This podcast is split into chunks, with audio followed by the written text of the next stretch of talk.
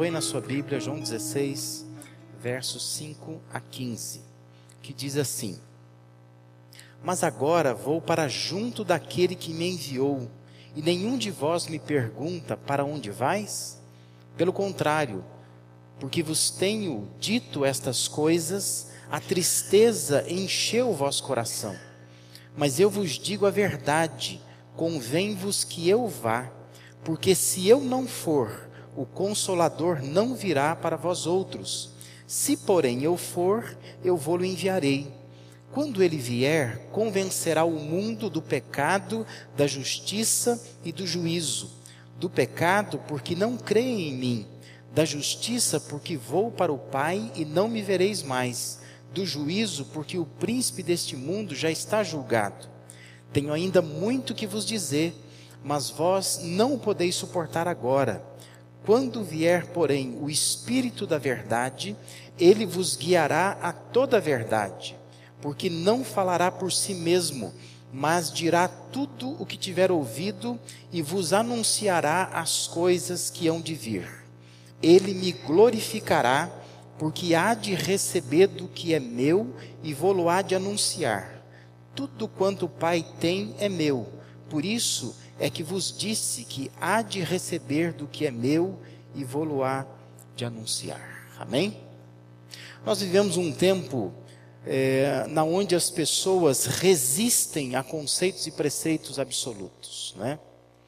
Conceitos e preceitos absolutos são aquelas coisas mais concretas, sabe? Dizer assim, ó, isso é verdade, ponto e fim.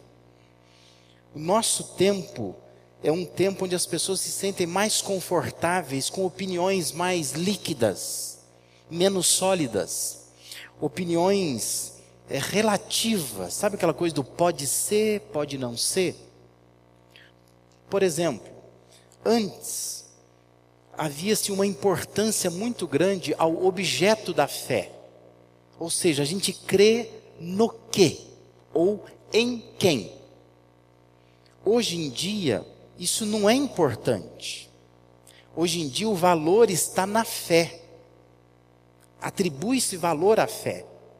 Não importa no que e nem em quem. Então muitas vezes a pessoa, você conversa com ela na rua, você diz, não, eu creio em Deus. Ela fala assim, não, mas eu também creio. Mas ela crê também numa pirâmide, num cristal, numa planta, ela crê na Bíblia, ela crê nos espíritos que podem voltar a influenciar os mortos, ela crê num monte de coisa. E ela diz para você assim, ó, mas o importante é que a gente tem fé, né? Ou seja, deixou-se de crer no objeto da fé e passa-se a, a crer. O importante é crer. Não importa no que, em quem. É uma resistência ao absoluto. E, e nessa toada vai um monte de valores. Valores estes que antes eram considerados sagrados pela sociedade, não era pela igreja. Coisas como o casamento para a vida inteira até que a morte separe. Coisas como o sexo antes e fora do casamento. Definição do que, que é homem, o que, que é mulher. Né? Eram valores da sociedade sem contar temas mais sérios como aborto e eutanásia. Eram coisas que não eram propriamente assuntos da igreja, eram temas do povo, do brasileiro, né, da sociedade brasileira, e temas considerados sagrados, valores sagrados, que vai se perdendo essa fronteira do que é bom do que é ruim. Pode ser, pode não ser, né? Antes nós brigávamos por algumas coisas, hoje a gente não briga mais. E faz lembrar o que Deus disse em Isaías 5:20, quando diz assim: "Ai dos que ao mal chamam bem e ao bem mal, que fazem da escuridade luz e da luz escuridade, põem o amargo por doce e o doce por, por amargo." Hoje está assim, sabe? Tem gente chamando de coisa boa que é coisa ruim, coisa ruim que é coisa boa, é uma confusão. E o que se diz é assim: ninguém sabe o que está certo. Ninguém pode dizer que está certo. Né? E o que resulta disto é um povo que não sabe nada. É gente que está na igreja, mas não sei se vai estar tá no céu. Gente que está buscando, mas não sabe o que. Gente que se converte, não sei a quê. Não é? E nós precisamos entender que nós temos uma referência. E esta referência é a Bíblia, a palavra de Deus. É lá que a gente tem que ir. O texto de João 16, nós lemos uma porção dele aqui, preserva muitas palavras de Jesus acerca do Espírito Santo. E Jesus orienta, na véspera de sua morte, os seus discípulos e, por consequência, a nós também, verdades concretas, coisas absolutas que nós precisamos recuperar. Porque a gente percebe que isso afeta a fé das pessoas, a caminhada das pessoas. O cristão está na igreja, mas não sabe muito como é que ele lida com Deus, com as coisas de Deus. Porque ele tem, ele tem pouquíssima base concreta onde ele pode de fato é, assentar a sua vida e apoiar a sua vida. Jesus, quando estava falando aos seus discípulos, ele diz: Olha, lá no versículo 6, a tristeza encheu o coração de vocês. E quando a tristeza enche o coração, quando vocês estão assustados com a vida e preocupados só com a vida, vocês deixam de viver verdades concretas, absolutos. Vocês param de pensar o que, que Deus é e para de pensar no, no total da coisa e começa a olhar para uma coisa só, só o sofrimento particular. E essa privação que eles teriam da pessoa de Jesus em carne e osso estava tirando da cabeça deles algumas verdades que Jesus diz: olha, vocês precisam ter isso com vocês, para que vocês caminhem e não deixe a tristeza tirar do caminho. Então eu queria renovar essas convicções, eu queria dizer de novo o que Jesus disse, de forma muito simples. Mas são coisas que Jesus ensinou naquele dia para aqueles homens. E Jesus quer nos ensinar nesta manhã também. Nós precisamos recuperar estas convicções. Quais são elas? A primeira convicção é que o Espírito Santo trabalha na vida das pessoas. Entenda isso. Né? Versículos de 7 a 11, Jesus está dizendo: Mas eu vos digo a verdade, convém-vos que eu vá, porque se eu não for, o Consolador não virá para vós outros. Se, porém, eu for, eu vou enviar esse Consolador. Aí diz assim: quando ele vier, que é o Consolador Espírito Santo, o que, que ele vai fazer? Convencerá o mundo do pecado, da justiça e do juízo. Ele vai explicar cada uma dessas coisas. Jesus disse a seus discípulos que ele precisava ir, mas indo, viria o Espírito Santo. E o Espírito Santo é este Deus, uma manifestação de Deus, que trabalha na vida das pessoas. Talvez a gente precisa resgatar um pouco essa verdade concreta, entender isso. É o Espírito Santo que não é presença visível como Jesus foi, mas é uma presença invisível, é uma força, não que não seja uma pessoa, mas é uma pessoa que nos dá força por dentro e não por fora. Eu não, eu não vejo o Espírito Santo, mas eu preciso sentir esse Espírito Santo dentro da gente, uma presença constante que não sai toda hora, mas está dentro da gente. E esse Espírito é quem trabalha na vida da gente, na vida das pessoas. Porque senão nós começamos a achar tudo quem faz é a gente. E a gente esquece de que há um espírito agindo dentro de nós e no meio de nós. Entende isso? Nós precisamos resgatar essa verdade concreta. Jesus estava dizendo: olha, o, o mundo odeia vocês. Você lê o capítulo anterior, vai dizer isso. O mundo odeia vocês. O início do capítulo, versículo 2, diz que há, há uma conspiração. Vocês vão ser entregues para serem mortos. Tem gente que vai mor matar vocês, achando que com isso está prestando culto a Deus.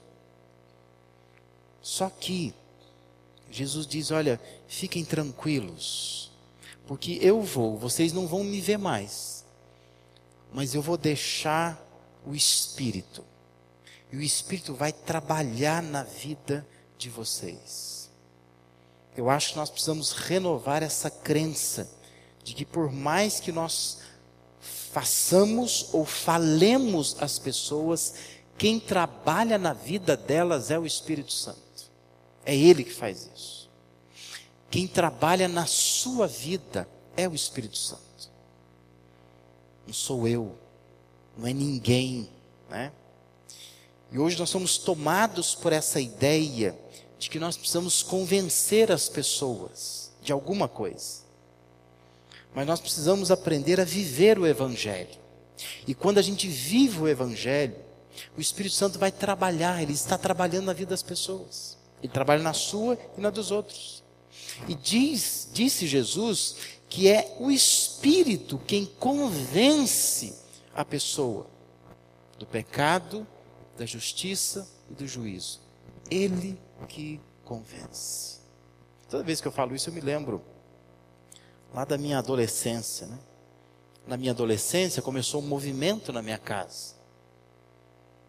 E começou por uma irmã que ficou noiva de um pastor. Todos nós éramos católicos. Minha mãe gostava de uma macumba de vez em quando. Meu pai fazia uma cura aqui, uma cura ali, naquelas mandingas, né? Era tudo meio misturado. Aqui ali está no centro espírita. Tudo gente meio perdida, não é? Mas aí uma irmã minha ficou noiva de um pastor, lógico, ela se converteu antes disso, ela mudou a vida dela. E começou. Cinco irmãs na minha casa, só eu de homem. Eu ficava olhando para aquilo, eu achava aquilo engraçado, né? Aquilo engraçado. Eu zoava com a minha irmã, falava, minha irmã logo acima de mim, né? Falei, isso não vai dar em nada. É, agora mudou, não sei o que, vai para a igreja, não sei o que, Bíblia na mão. Ó. Eu achava aquilo engraçado, e conversava às vezes com ela, falei assim, estou esperando você. E ela dizia assim, estou orando por você. E eu pensava dentro de mim, pode orar, né? pode orar. Nada vai acontecer. E aí, as coisas foram acontecendo. Eu sempre digo assim, eu não consigo me ver dizendo assim, um dia eu aceitei a Cristo. Não foi isto. Eu acho que um dia Ele que me aceitou. Né? Porque eu comecei a ser uma pessoa terrível. Eu sei que muita gente olha para mim e diz assim, não consegue imaginar, né? Não consegue imaginar. Mas eu fui usuário de drogas. Eu com 12 anos, eu bebia, mas de cair no chão. Eu saía, voltava para casa às 5 horas da manhã, bêbado. E o meu pai, um italiano, ele via aquilo, eu acho que ele pensava assim: é o processo dele se tornar homem, tá tudo bem, não é? Às vezes fazia que não via. Me lembro uma vez que eu estava mas tão doido que eu não sei como que eu cheguei em casa. E no outro dia eu estava vomitando, e a minha mãe, aquele coração de mãe, né? Ai, tadinho, deve ter comido alguma coisa que fez mal. E a minha irmã dizia assim: ó, esse sem vergonha bebe e usa droga, a senhora não sabe? Não, imagina, né? Porque para minha mãe eu era o Toninho, sabe? Porque eu chamo Antônio Lazzarini Neto. O Toninho não faz isso não, de jeito nenhum, né? E eu fui vivendo aquilo, vivendo aquilo, até que um dia, sabe o que aconteceu? Deus pegou assim o meu braço e fez né? Você vai ou não vai? E eu tive que me render aos pés. Mas não foi irmã nenhuma que me convenceu, não foi pastor nenhum que me convenceu. O Espírito Santo trabalhou na minha vida. E eu entendi que eu tinha que mudar de vida. E mudei. De lá para cá mudei, não é? Entendi todo o plano que Deus tinha para mim. Creia nisso. Se você está batalhando com alguém que você gostaria que essa pessoa mudasse a sua visão, mudasse a sua vida. Ore por ela. O Espírito Santo é quem convence essa pessoa, não é você, não é trabalho teu, é trabalho do Espírito Santo.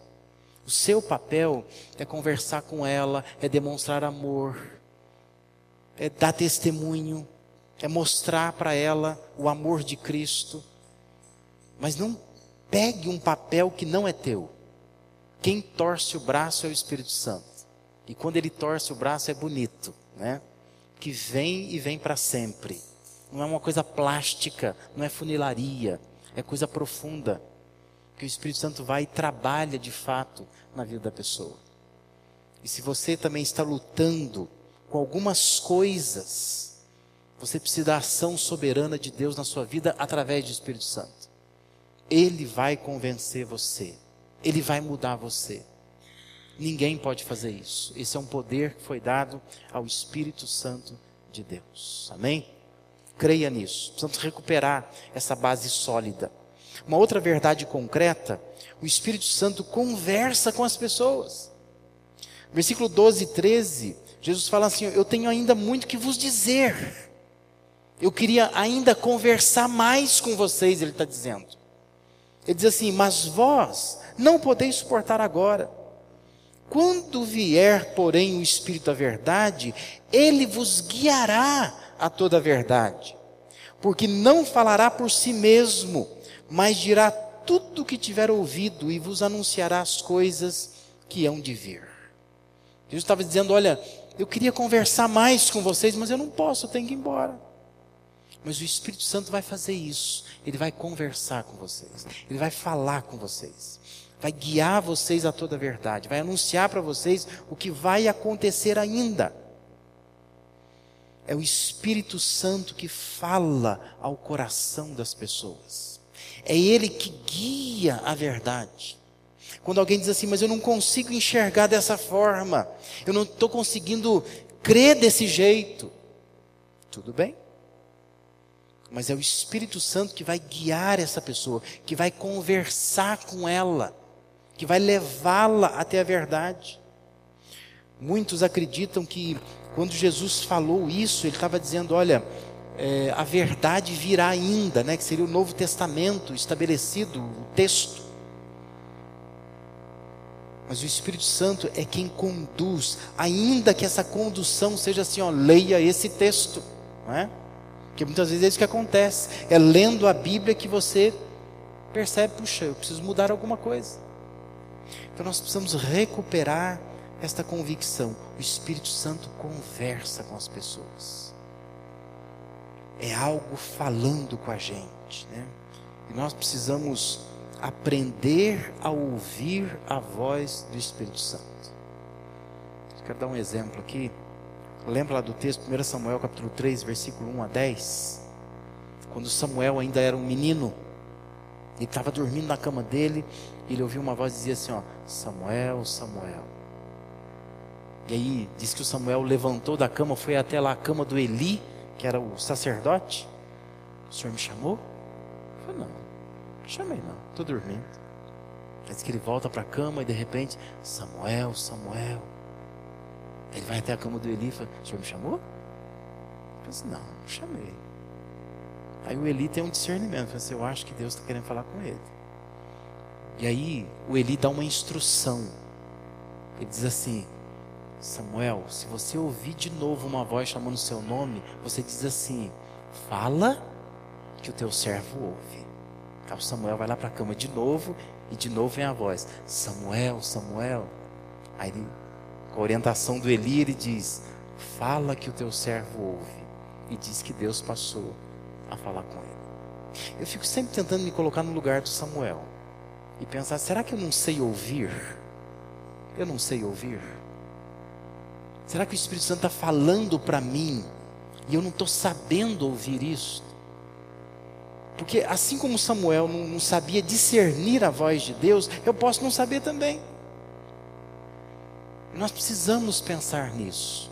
Se o Espírito Santo conversa com a gente, por que, que a gente não está ouvindo o Espírito Santo? O que está acontecendo? Né? Que gente sai de manhã, começa a viver o nosso dia, que dependência temos nós de Deus? Que Deus se tornou meio acessório, né? Quando eu preciso, quando está muito apertado, eu vou até Ele. Mas nós não temos uma relação de dependência de Deus. Ao ponto que o Espírito Santo está falando comigo o tempo todo. Eu estou ouvindo, ouvindo, prestando atenção. Recupere essa convicção. O Espírito Santo conversa com a gente. Ele conversa com pessoas. Ele deve estar tá querendo falar conosco. E a gente precisa aprender a discernir esta voz. Dentre tantas vozes que há nesse mundo, talvez eu ouça tantas delas, mas eu não ouço a voz do Espírito Santo. Quando ele diz, ó, vai por aqui, não faça isso, não fale isso, não brigue por isso. Já sentiu? Quando Deus está te conduzindo, e Jesus está orientando os discípulos, dizendo: Olha, quem faz esse papel é o Espírito Santo. Ele vai guiar vocês a toda a verdade. Fiquem tranquilos. Não precisa ter pavor das mentiras, das heresias. Ele guia. Ele ajuda a discernir. Porque tem gente que tem um pavor, né? Eu não sei se eu estou certo ou não estou certo. Quem disse eu estou certo ou não estou certo? O Espírito Santo me guia. Esta é a verdade, é o caminho verdadeiro. Não precisa ter medo. Eu preciso aprender a discernir essa conversa de Deus com a gente. Em terceiro e último lugar, o Espírito Santo ele garante a relação das pessoas com Deus. Olha o que diz o versículo 14, 15. Ele me glorificará, porque há de receber do que é meu e vou-lo há de anunciar. Tudo quanto o Pai tem é meu, por isso é que vos disse que há de receber do que é meu e vou-lo há de anunciar. Jesus disse aos discípulos o seguinte: olha, o Espírito Santo ele convence o mundo, ele convence pessoas, ele guia a verdade a essas pessoas, ele conversa com elas, se comunica com elas. Mas também o Espírito Santo glorifica Jesus. E como que ele glorifica Jesus? Ele glorifica estabelecendo uma relação da pessoa com Deus. Se você reparar, nesses dois versículos tem as três pessoas da Trindade. São os três trabalhando em harmonia. O Espírito recebe o que é de Jesus, e o que é de Jesus foi recebido do Pai. Os três trabalhando, percebe? E diz que o Espírito faz essa conexão. Ele dá a nós aquilo que Deus deu para Ele, para Jesus. De modo que estar na presença de Deus também é estar na presença do Espírito Santo. Por isso que dispensa essa ideia que nós temos, que não tem nenhum lugar na Bíblia, de orar ao Espírito Santo. A Bíblia orienta a orar no Espírito Santo, na dependência dele, mas não a ele, não precisa. A orientação de Deus é orar a Deus em nome de Jesus, na dependência do Espírito Santo. Simples assim, não complica as coisas. Aí o pessoal começa a escrever música, que você ora ao Espírito Santo, você fica pedindo ao Espírito Santo, você fala ao Espírito Santo, e é desnecessário isso. Porque existe uma, uma, um jeito estabelecido por Deus. Nós oramos a Deus, em nome de Jesus, na dependência do Espírito, e é assim que funciona. Complica não, que inventando coisa não, né? A gente fica inventando coisa, vai confundindo tudo. Nós precisamos manter essa relação nossa com o Espírito Santo, porque parece que o Espírito Santo não é coisa nossa. O Espírito Santo é coisa do, do, do pentecostal, do neopentecostal. E a gente fala Espírito Santo bem baixinho. Espírito Santo. Dá a impressão assim que é uma coisa menor, é uma hierarquia menor. Mas entenda que Deus, Jesus, Espírito Santo é Deus. São manifestações de um Deus só trabalha tanto com hierarquia, a gente trabalha tanto com é, querer definir funções, a gente confunde tudo na nossa cabeça. Mas Deus é um Deus só, não são três deuses, não são três que se formam em um, como diz uma música que nós cantamos, né? Mas é um Deus só, que se manifesta em três pessoas: pessoa do Criador, a pessoa do Salvador e a pessoa do Consolador. Nós precisamos entender isso. O Espírito Santo garante esta relação com Deus. É Deus presente na gente. É Deus conosco, em nós. E esta é a grande bênção do tempo da graça do Novo Testamento. Que nós temos Deus em nós. Deus não está na nuvem mais, nos orientando. Deus não está numa coluna de fogo nos orientando à noite. Deus está dentro da gente. Esse é o grande mistério que Paulo revela em Efésios. E nós precisamos entender isso. O Espírito Santo é a garantia da nossa relação com Deus. Olha o que Paulo diz em Efésios capítulo 1, versos 13 a 14, ele diz assim: Em quem também nós, depois que ouviste, vós, aliás, depois que ouvistes a palavra da verdade, o evangelho da vossa salvação, tendo nele também crido, fostes selados com o Santo Espírito da promessa. Aí a última frase diz assim: o qual é o penhor da nossa herança, até o resgate da sua propriedade, em louvor da sua glória. O Espírito Santo é o selo da promessa, que fica naquele que realmente se colocou na presença de Deus e aceitou a Cristo como Salvador da sua vida. E diz que esse Espírito é a garantia da nossa herança. É Ele que garante que nós somos de fato filhos de Deus. Por isso que Jesus, vez por outra, contou histórias assim, que vai chegar lá no, céu, tem gente que vai dizer assim, mas Senhor, eu expulsei demônios em teu nome. Eu não te conheço, se aparta de mim. Porque não é expulsar demônio, não é curar, não é estar na igreja, não é ter é, a, a, o jeito de se vestir diferenciado, não é se, se fez o curso da Universidade da Família, não é se frequentou encontro de casais, não é nada disso. O que vai verificar lá é se você tem o selo do Espírito Santo. Esta é a garantia. Está selado, entra. Não está selado, não entra. É simples assim também, não é? Deus fez assim. O Espírito Santo que garante essa nossa relação com Deus, que somos de fato de Deus. E Romanos 8, 14 a 16, Paulo também dizendo: Pois todos que são guiados pelo Espírito de Deus são filhos de Deus, têm uma relação com Deus. Porque não recebeste o espírito de escravidão para viverdes outra vez atemorizados, mas recebeste o espírito de adoção, baseados no qual clamamos Abba, Pai. O próprio Espírito testifica com o nosso espírito que somos filhos de Deus. Nós precisamos entender isso. É o Espírito Santo que diz para nós: você é um filho de Deus. Não precisa ter medo da morte, não precisa ter medo de nada. Você tombar aqui, você levanta do outro lado, entendeu? que você é filho de Deus. O Espírito Santo garante isso para você. Tira esse temor do coração.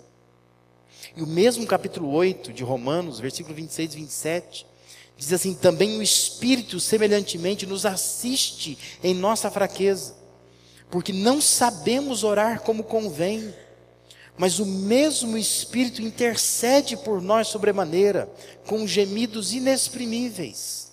E aquele que sonda os corações sabe qual é a mente do Espírito, porque segundo a vontade de Deus é que ele intercede pelos santos.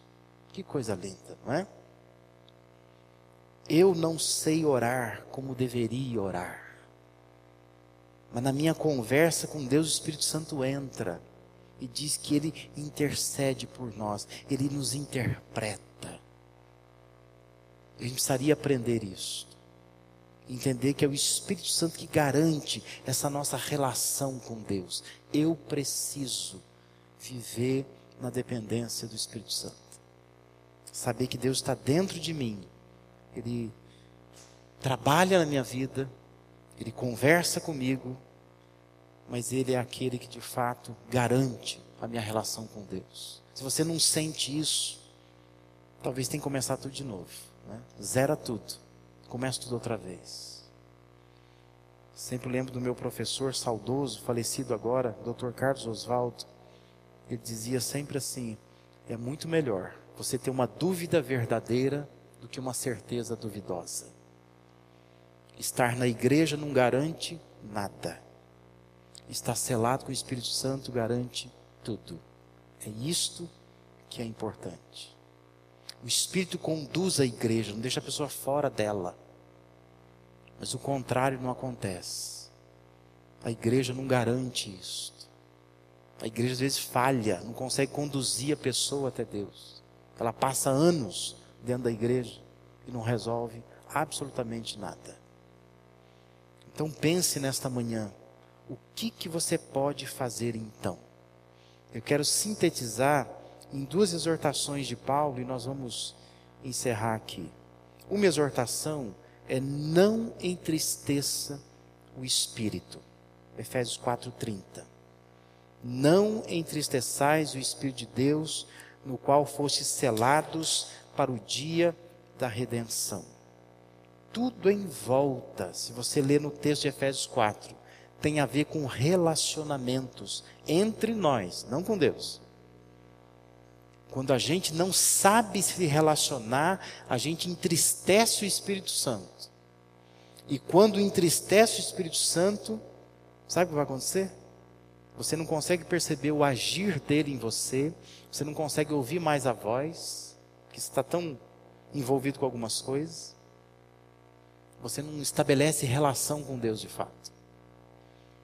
Então pense nisso. Eu não posso entristecer o espírito. É uma pessoa, não é uma coisa, não é uma energia, não é uma luz. E essa pessoa em nós entristece. E quando se abate, interfere um monte de coisa. E por que que interfere? Porque nós não estamos bem entre nós.